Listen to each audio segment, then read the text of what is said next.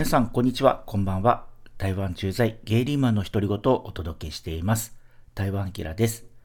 皆さん、いかがお過ごしでいらっしゃいますでしょうか？今日はですね、えー、久々にお便りをいただいておりましたので、まずそちらをご紹介していきたいと思います。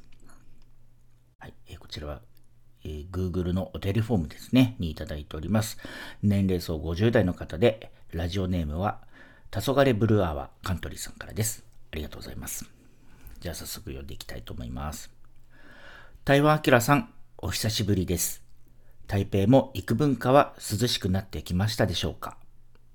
先日は台北で買い物や食事、そしてゲーバーといろいろなところを案内していただき、本当にありがとうございました。おかげで楽しい台北旅行となりました。そして以前にメールしたおすすめお土産、ヌガーの紹介で一つ訂正させてください。大倉ホテルのものではなく、ロイヤル日光台北のヌガーが正解でした。私の記憶が曖昧で本当に申し訳ありませんでした。ところで、以前に大衆や加齢臭が気になる年頃とお話しされておりましたが、ボディーソープはどんなものを使われているのでしょうか私が使用しているものは、そう、あのミューズです。香りでごまかすのではなく、匂いの元の菌を殺してしまえばいいのではと思い、かなり前から使用しております。友達に勧めたら、前より匂いが薄くなった気がすると言っていたので、効果はあると思っております。ミューズといえば、オレンジ色の固形しかないと思っていたので、しばらく固形のものを使っておりましたが、今は男性用ボディーソープが出ておりますので、数年前からそちらを使っております。もし機会があれば試してみてください。台北はそれほど寒くはならないと思いますが、体調など崩さぬよう、これからも配信、そしてプライベートに仕事と精力的に頑張ってください。カントリーより。ということで、えー、黄昏ブルーアワーのカントリーさん、お便りありがとうございます。ということで、今日の配信は、このお便りに沿ってですね、えー、ヌガーキャンディのこと、それから、えー、ボディーソープについて、ね、ちょっといろいろお話をしていきたいと思っております。最後までお付き合いいただけたら嬉しいです。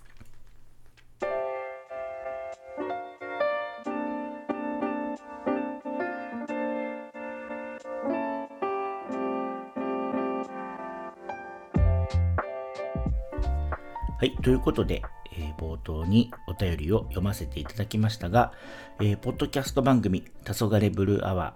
ー、ね、のカントリーさんからお便りをいただいておりました。ありがとうございます。あの、黄昏ブルーアワーさんとはですね、なんていうのかな、えっ、ー、と、明日もゲイというポッドキャストでね、あの、桃の賄賂を送った時に、またまたまそれを食べる、えー、収録会に私も、あの、観覧していて、あの、コラボではないですね。あれは観覧ですね。はい。それで、あの、はい、桃を食べたところからですね、あの、ちょっとお便りだったり、えー、DM を、ね、送らせていただいて、で、それから、あの、なんていうのかな、こう、やり取りをしている中で、うん、あの、カントリーさんがね、台北に遊びに行くんです、なんていう、あのことをねお、おっしゃっていただいて、で、まあ、こちらでお会いするのももちろんなんですけども、ちょうどその1週間ぐらい前にね、自分も東京に一時帰国していたタイミングもあったので、じゃあぜひ一回東京でちょっとご飯を食べて、ね、で、それから台北で、はい、またお会いしましょう、なんていうことで、えー、そうですね。なんで、僕が一時帰国していた時に、お食事とか、えー、飲み屋とかにもね、お付き合いいただいてまして、はい。それで、まあ、実際にね、あの、台北にお越しいただいた時に、えー、週末の、え半日ぐらいかな、えご一緒させていただいておりました。で、その時にね、こう、市内を練り歩いて、まあ、お土産買いに行ったりとか、え、かき氷食べに行ったりとか、まだね、その頃すごい暑い時だったんでね、うん、なんかね、クリーム、クレームブリュレを、なんか、なんかかき氷の上にトッピングしてるようなね、なんかおおしゃれハイカラかき氷なんかをね、食べに行ったりとか。それから、えー、夜はですね、うんと、こっちの現地の台湾人の友達を呼び出して、まあ、4人ぐらいでね、えー、台湾料理食べに行って、で、そのままね、その友達に、の紹介というか、に連れてってもらってね、えー、2軒ぐらい、うん、えー、カラオケバーをね、はしごして、あゲーバーっていうんですね。うん、それで、こう、いろいろ飲んだり、はい、カラオケしたり、ってして遊んでたんですよ。うん。で、なんかすごい、あれ確か夜2時ぐらいまで遊んでたのかな。うん、割と、そうそうそう、結構飲んだと思うんですけどね。うん、楽しく過ごさせていただきました。ありがとうございます。まあ、ちなみにね、その呼び出した友達が、割となんかカントリーさんのタイプだったみたいで、あ、違う、逆だ。えっ、ー、と、その友達が、あの、カントリーさんのことを割といけるというふうになんか言ってて、結構ね、飲みながらちょっとちょっかい出してたりとかしてたんですけど、これ言ってよかったのかなどうなんでしょうね。うん。あの、なんですけど、あの、その後、ね、あの、もう次の日にね、カントリーさんお帰りになったので、あの、その時は何もなかったんですけど、うん、その後ね、どういう連絡されてるのかなと思ってちょっと気になったりはしますけどね、えー、そのあたりは全然こう、あの、ご自身の番組では一切喋ってないので、はい、ここでちょっと暴露というか ごめんなさい。営業妨害させていただいております。すいません。はい。なんですけど、うん。その、呼び出した友達とは、その、それからも、えっ、と、ちょうど先週もね、なんかご飯とか食べてたんで、うん。えっ、と、結構仲良くさせていただいてるんですけどね。うん。まあ、もしかしたらその、うん、彼、その友達と、うん、ちょっと対、えー、中国語の、えー、ちょっとね、えー、企画を考えていて、よかったら一緒に収録しようよなんて、えー、今話をしているとこなので、まあ近い将来、えスケジュールとか企画がちゃんと固まったらね、えー、もしかしたらゲストに出てもらうかもしれない、うん、ですね。あの、その友達はね、日本にも住んでいたことがあって、うんと、日本語も、うん、流暢に喋れる、えー、友達なので、はい。まあ、その彼をね、呼び出して、うん、収録してみようかななんて今思っているところでございます。はい。えさてさて、えー、ちょっとお話を戻してですね、ヌガーのお話なんですけども、そうそうそう、えっと、僕がパイナップルケーキをご紹介していたエピソードの、えー、反響というか反応で、あのー、そう、ヌガーのね、おすすめも最初いただいていたんですけども、うん。そう、僕もその、あのー、なんていうんですか、ヌガーのお便りをもう読んでいたので、カントリーさんが台北に来た時に、あぜひぜひそのヌガー、あの、買いたいっていうふうにね、言ってたので、あ、じゃあ僕もちょっと一緒に行って、うん、まあ、ちょっと試食とか、うん、して、なんか、試してみたいななんて思ってたんです。で、最初はその言われた通り、大倉のですね、えー、ナインっていうベーカリー屋さんに、えー、お連れしたんですけど、なんか入ってね、で、あの、全然カントリーさんが反応が全然ないんですよ。あれ？ここだっけな？みたいな。で、大倉のそのベーカリーにもヌガーが売ってるんです。で、そのヌガーも割と、えそのベーカリーで結構、まあ、主力商品の一つなんで、僕はもう疑うこともなく、もうこれでしょ？これでしょ？みたいな感じで、えー、カントリーさんに確認してたんですけども、いやー、これ違うと思うって言って、はい。あの、なんかおかしいな、おかしいなってやってたんですよ。で、うーん、ちょっと僕、あんまりヌガーのことが全然詳しくなかったのでわかんないけど、もしかしたら、その大倉ホテルの隣にある、えー、ロイヤル日光、うん、ここもね、はまあ、日光ホテルの系列の、はい、ところなので、そこともしかしたら違うのかも、あの、なんていうんですか、勘違いというか、え、ごっちゃ混ぜになってるかもね、なんて思ったので、じゃちょっとそっちのベーカリーも見てみようと。えいうことで、まあ、一緒にね、歩いていったら、あの、まあ、予想的中というか、あ、こっちこっちっていうことでね、うん、あの、本当に、全然大したことはなかったんですけども、うん、その日光までね行ってでカントリーさんそこでヌガ買ってたんです。で僕はちょうどねその時にまたあのいろいろ何ていうんですか忙しくしていた時もあってこともあってその買ってしまうと多分食べきれないなと思ってたので、うん、ちょっとその時は買わずにまた時間が空いて、うん、こう自分でねあの試食兼、えー、この何ていうんですかヌガーの食べ比べじゃないんだけどまたなんか試食できる機会を作ってね、えー、ゆっくり食べたいなと思ってたので、その場では買わなかったんですけども、まあ、今回ね、このお便りをいただいたということもあって、えー、ぜぜひね、はい、今回はそれを食べ比べをしながら、はい、えー、ちょっとヌガーについて、えー、語ってみようかなと思うんですけど、何分ね、普段からヌガーとかを食べることがないんですよね。うん。なので、ちょっと試食レポって言っても、まあ大したことは多分言えないと思うんですけど、今日ちょっと目の前にね、ありますので、はい、それを、えー、ご紹介していこうかなと思います。で、今のところですね、このロイヤル日光ホテルの、その、えー、ベーカリー屋さんでは、これをヌガーキャンディーというふうに言って、えー、販売してるんですけど、ちょうど今ね、3つの味が用意されてるんですよね。うん。えっ、ー、と、1つはね、えっ、ー、と、この、まあ、普通、まあ、げ、げ、厳味って書いてあるんですけど、あの、イェンウェイって言うんですけどね、これは、あの、いわゆる、ベオーソドックスな、はい、えっと、ミルクキャンディー味のヌガですね。はい。それから2つ目はね、抹茶味ですね。で最後にもう1つはですね、マンゴーの、えー、ドライフルーツが入った、まあ、マンゴー味っていうやつですね。はい。で、この3つともですね、うんと、なんとかな、えっ、と、ベースの味はそのミルクキャンディーの味なんで、うん、そんなにあの大きく違いはないんですけども、うん、あとね、それぞれね、全部ね、えー、マカデミアナッツが入ってますので、はい、結構ね、食べ比べして、ちょっと味がどんな風に違うのかなっていうのをちょっと、はい、食べながら、えー、してみたいと思います。はい、じゃあまずね、えー、この一番オーソドックスな、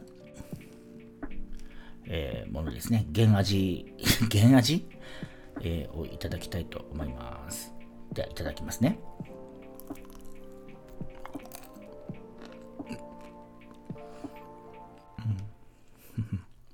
うん。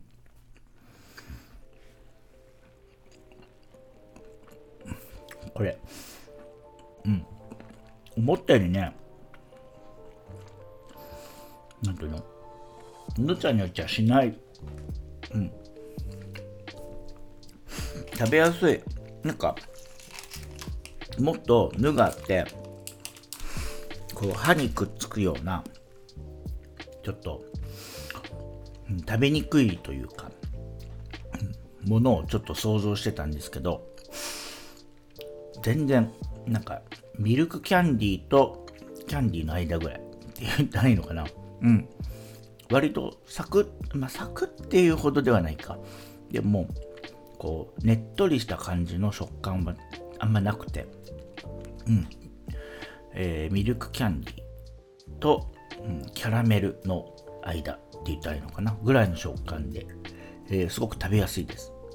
で、うんと、あの、紹介した通り、マカデミアナッツが結構ふんだんに入ってるんで、その、キャンディー的な、うんと、なんていうんですか、食べ、えー、ちょっと、うんと、食感の、うん、ここ濃い感じの食感と、マカデミアナッツのサクッとした食感の、えー、バランスがとってもいいですね。で、肝心のそのヌガーの味は、まあこれ、あの、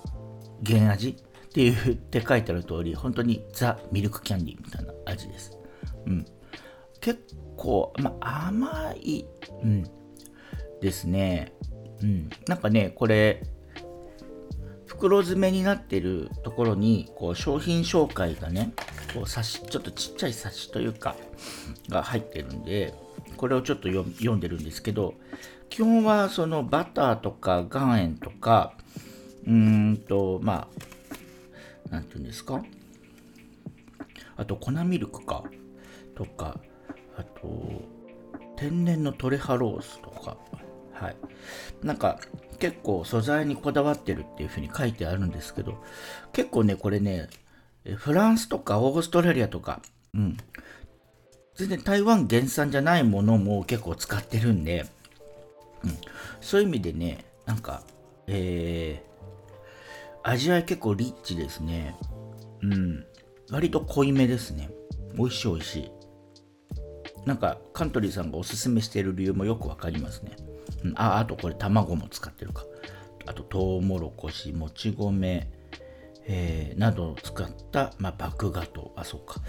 えー、なんでえだ結構ねあの素材はシンプル、うん、で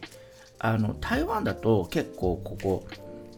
で取れるピーナッツとかを使ってるヌガーが結構多いんですよね。だけどここのロイヤル日光はオーストラリア産の、えー、マカデミアナッツを使ってるということでね。うん。ちょっとその辺も独特というかオリジナルな感じがして、えー、食べやすいと思います、うん、ピーナッツのねヌガーもね結構いろんなローカルのお店とかで買えるんで美味しいっちゃ美味しいんですけどそっちはね僕のさっき言ってたそのなんかちょっとねちょっとするっていうか歯にくっつくような食感のものが結構多いのでちょっと自分は個人的に苦手意識を持っていたんですけど、うん、このロイヤル日光のは全然そんな感じがしないので、うん、なんかヌガの独特なあの食感が苦手っていう人でもこれ食べれるなというふうに思っています。はい。で、続いて抹茶ですね。あ、そうそう、これ多分落としてるとわかると思うんですけど、一個一個がね、個別包装されてるんで、こう食べやすい一口サイズっていうのもね、えポイントが高いんじゃないかなと思いますが。おでは、はい、この抹茶味もいただきますね。うん。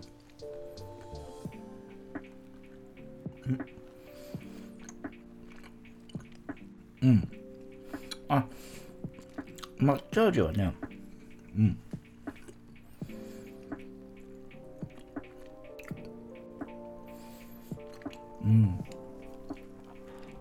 なんかミルクと抹茶の味で言うと、ミルクの方が強い感じですね。ほのかに抹茶って感じです。うん。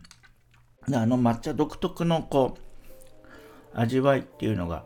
ふんわりしてるぐらいで言ったもいいのかな。うん。美味しい美味しい。うん。ただ、なんかまあも、抹茶風味が強いのが好きっていう人には、ごめんなさい、物足りないかもしれないけど、うん。これはこれで美味しいと思いますよ。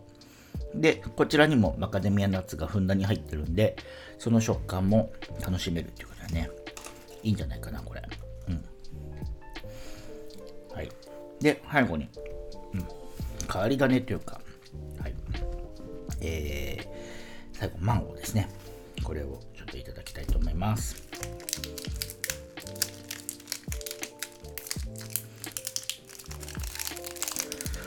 マンゴーのね、ドライフルーツが、えー、マカデミアナッツと1対1ぐらい。うん、どうかなちょっと、ナッツの方が分量多いかな。でもね、こう見た目でわかるようにね、オレンジ色の、はい、ドライフルーツが外からも見えるように配合されてるんで、これもいただきますね。うん。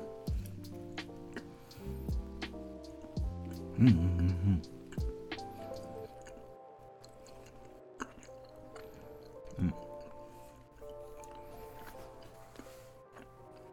うん。なんか、マンゴーの方はね、あの、なんかミルクの、ミルクとマンゴーが加わることで、なんていうのかな、牛乳臭さが全然消えますね。うん。あ、なんていうのかな。マンゴーにこう練乳シロップがかかった感じ。まあ、それも牛乳じゃねえかって話ですね。あの、うん。あの、変な牛乳臭さがちょっと消えてて食べやすい感じもしますね。うん。でもね、バターとか、その卵とかがやっぱり使ってるので、味はめっちゃ濃厚、リッチですね。うん、これも美味しい、美味しい、美味しい。あの、僕の記憶が正しければなんですけど、そのロイヤル日光のそのベーカリー屋さんはね、あのちょっとね、試食ができるようになってて、うん、なんかタッパーの中にね、こうちっちゃく切り刻んだね、ヌガーがあの用意されてるんですよ。うん、なので、あのー、実際に買う前にちょっと一口試食して、うん、あ、これなら美味しいなって、こう納得して買えるっていう部分ではね、安心感あるので、はい、ぜひぜひ行ってみてください。うんえー、ロイロ日光ホテルは、えーと、台北市内でいうと中山のエリアにある、はい、本当ね、日本人の人が多く、まあえー、会社勤めしたりとか住んでる人も多いですし、それからそのさっきも言ったんですけど、大倉ホテルも、えー、あるので、割と日本人の人に馴染みのあるエリアなんですよね。うん、なので、えー、旅行でも行きやすいし、それからショッピングとしても結構、うん、日本語表記のお店が多いですね。なので、えー、初めて台北に遊びに来るなーなんていう人は、この中山エリアもね、えー、中心に滞在したりとかすると、結構あの街に馴染みやすいんじゃないかなと思います。はい。で、そんな中にあるこの、えー、ベーカリーサのヌガーも、はい、えー、パイナップルケーキとともにね、はい、えー、なんかだいぶ台湾の、えー、代表的なお菓子、お土産お菓子として台頭してきてるので、えー、ちょっとね、パイナップルケーキはもう飽きたななんていう人にもね、はい、ぜひ買ってみたらいいんじゃないかなと思います。はい。えー、カントリーさんにね、ご紹介いただいたので、今回ちょっと食べてみて美味しかったので、次のね、なんかの機会にはこれも、はい、えー、友達に配ってみようかななんて思っております。はいえー、カントリーさん、ご紹介いただきましてありがとうございました。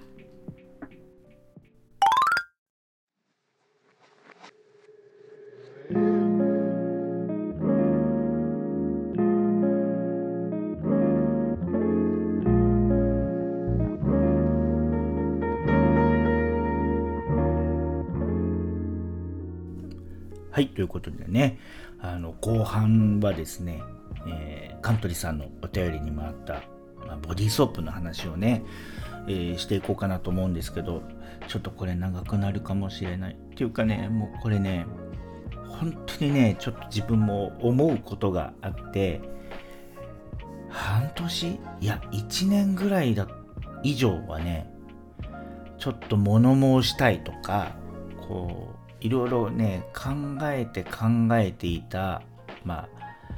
ネタでもあるんですけどかなりねうんまあこれこの話をしていくとうんこういろんな意味でねうん反感とかそれからなんか、うん、思った以上に違う反応が返ってくるかもなんて思っててうん、なかなか勇気が出ない、えー、うんまあ、なんか配信というかそういうお話になりかねないなと思ってたので結構喋、うん、りあぐねていたんですけどもねこの、えー、お便りをもらったのでちょっと勇気を出して、え、お話をしていこうかと思うんですがまあちょっとその自分のお話する前にそうミューズあもうなんかもうカントリーさん もちょうどなんかもう親近感爆上がりじゃないですか。ミューズを選ぶあたり。まあ確かにね、こう合理的な考え方で、えー、その選んだっていうふうにね、あのお便りにあったけど、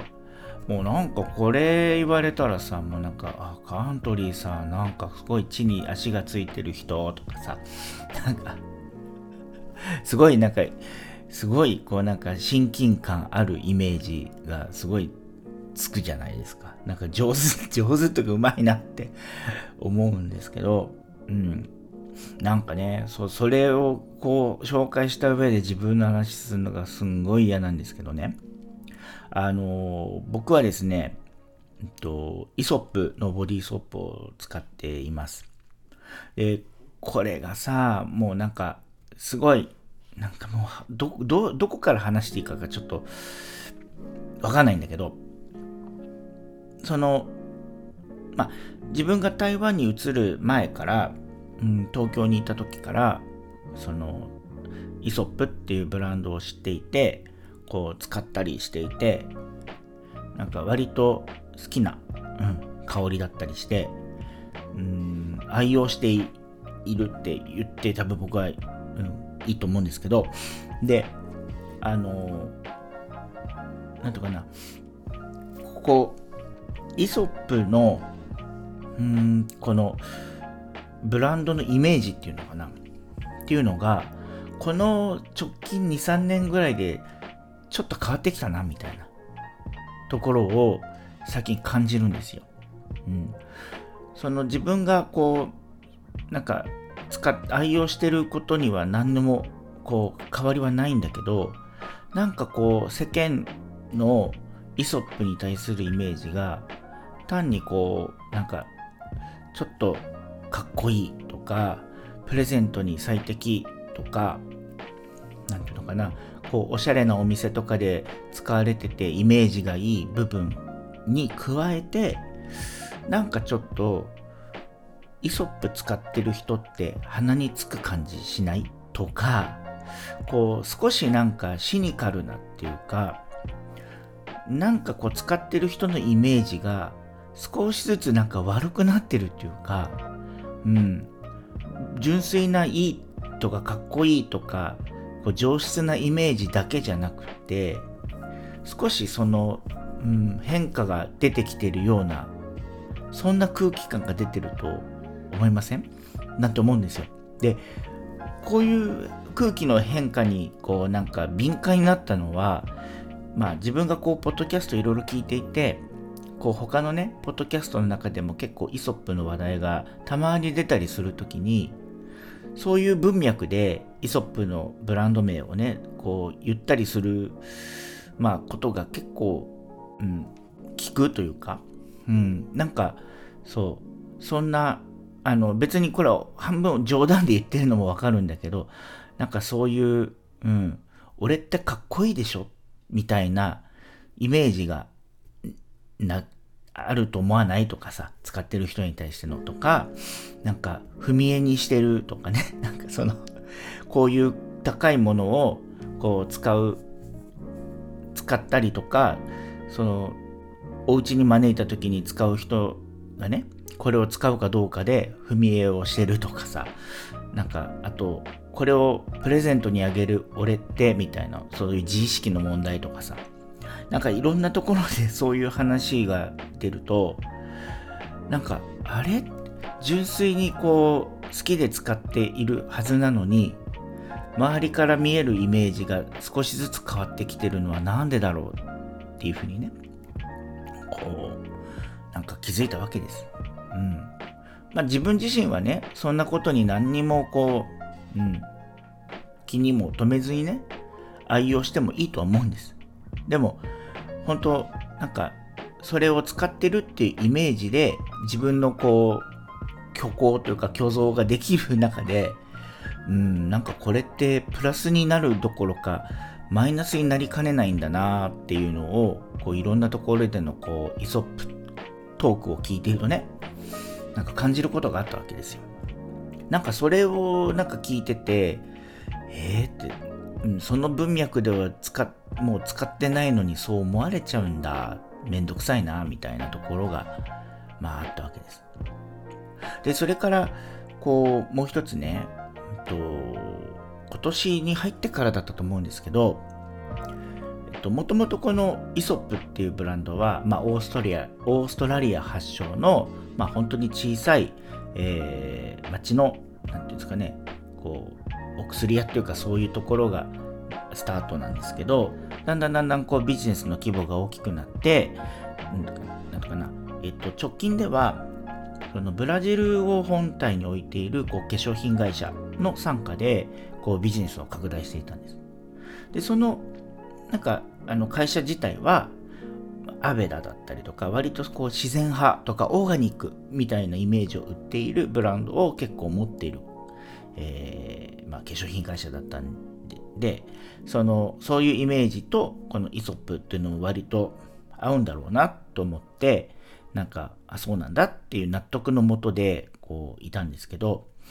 今年の春だったかな、のニュースで、このイソップがね、まあ、身売りされて、そのブラジル本体、ブラジルの本体の化粧品会社から、えっと、エスティローダーに、えー、買収されるっていう、まあ、ニュースが出てたんですよ。で、このエスティローダーっていうのは、まあ、化粧品の会社の中でもかなり大手の、うん、化粧品会社で、えー、知ってる人は知ってると思うんですけど、いよいよそういうなんかめっちゃくちゃ大きい大企業の中にこう入っていくんだっていうねそういうニュースだったんですけど、まあ、それを見た時にやっぱりちょっと衝撃を受けたというかなんか自分がこう思っていたイソップっていうそのブランドとその大きな化粧品会社がこうこれからどんどんどんどん拡大していくっていうか、えー、このブランドを成長させていくっていう部分となんかこうズレがあるんじゃないのみたいな、うん、感じを覚えたんですよね。うん、もちろんこうねあのこういうものを売って、うんえー、成長するっていうこうブランドビジネスそのものをね全く否定しているわけではないんだけど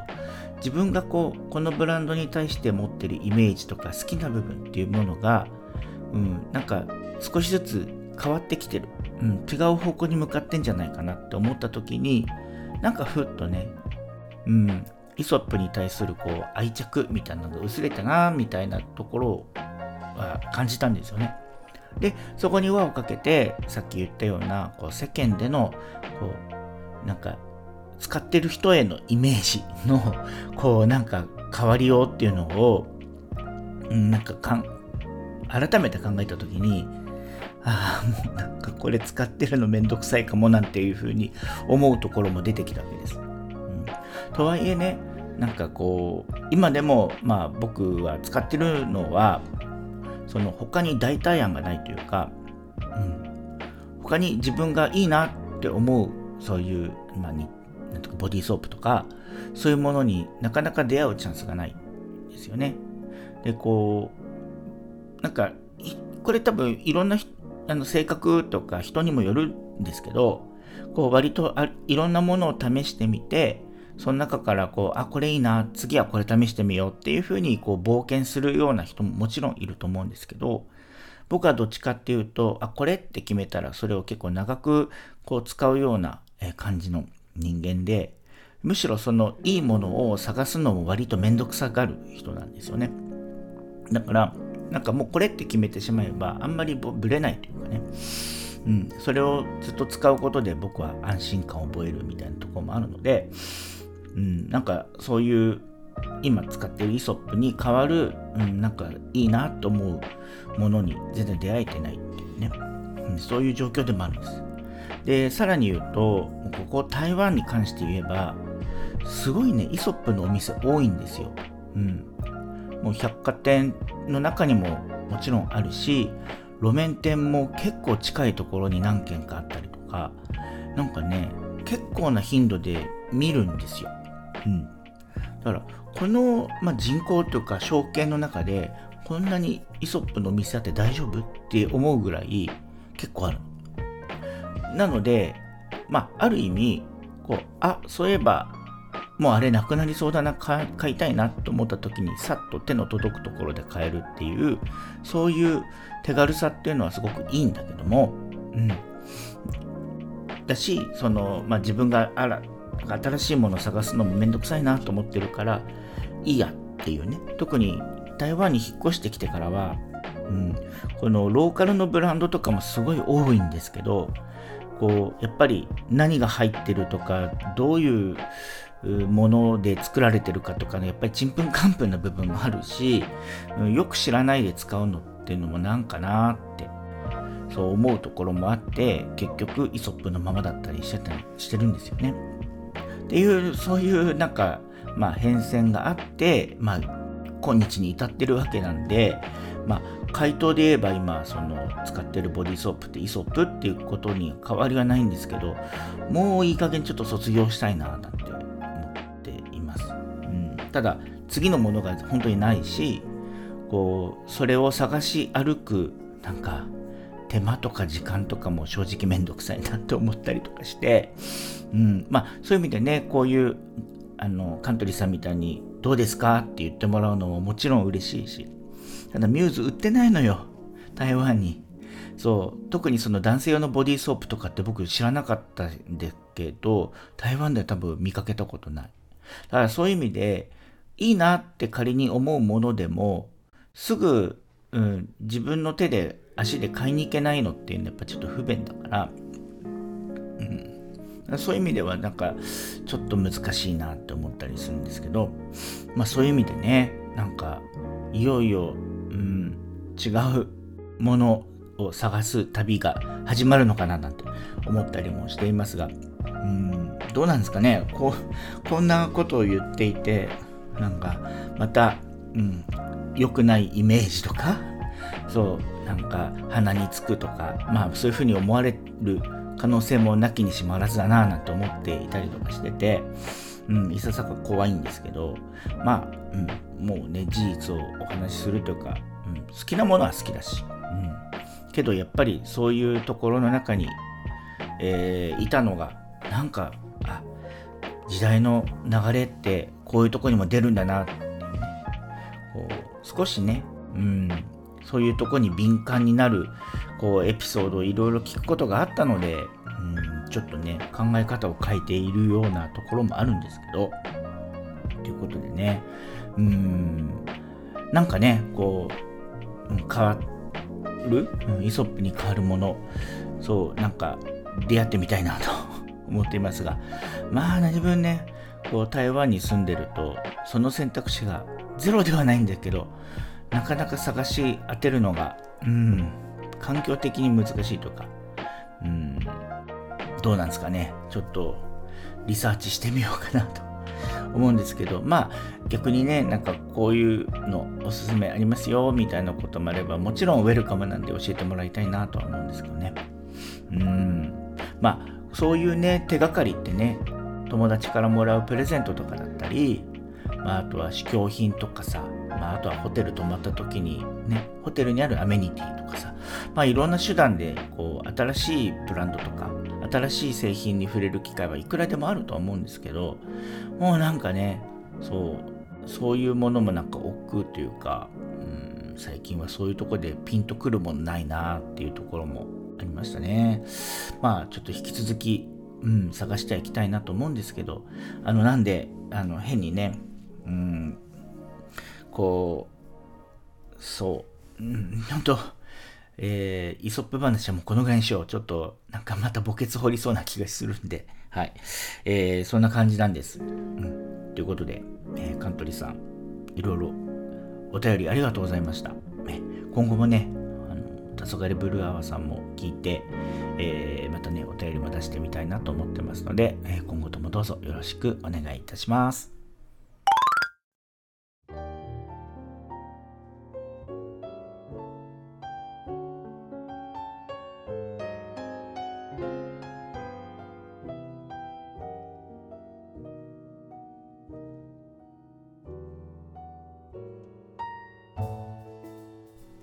はい、ということで、いつもよりちょっと長めに、えー、一人語りをしてしまいましたが、いかがだったでしょうか？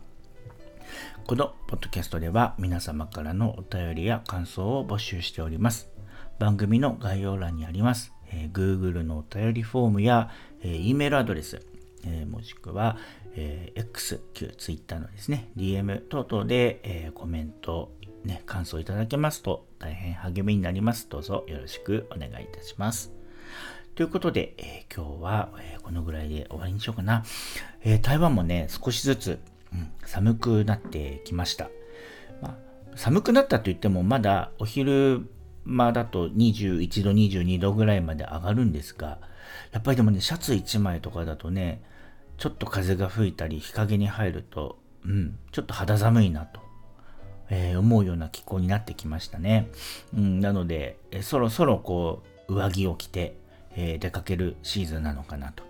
えー、思います。まあ、あのね、日本に住んでる皆様もぜひぜひ、えー、体調に気をつけてお過ごしいただければと思います。はい。えー、それではまた皆さん、次週お目にかかりましょう。バイバイ。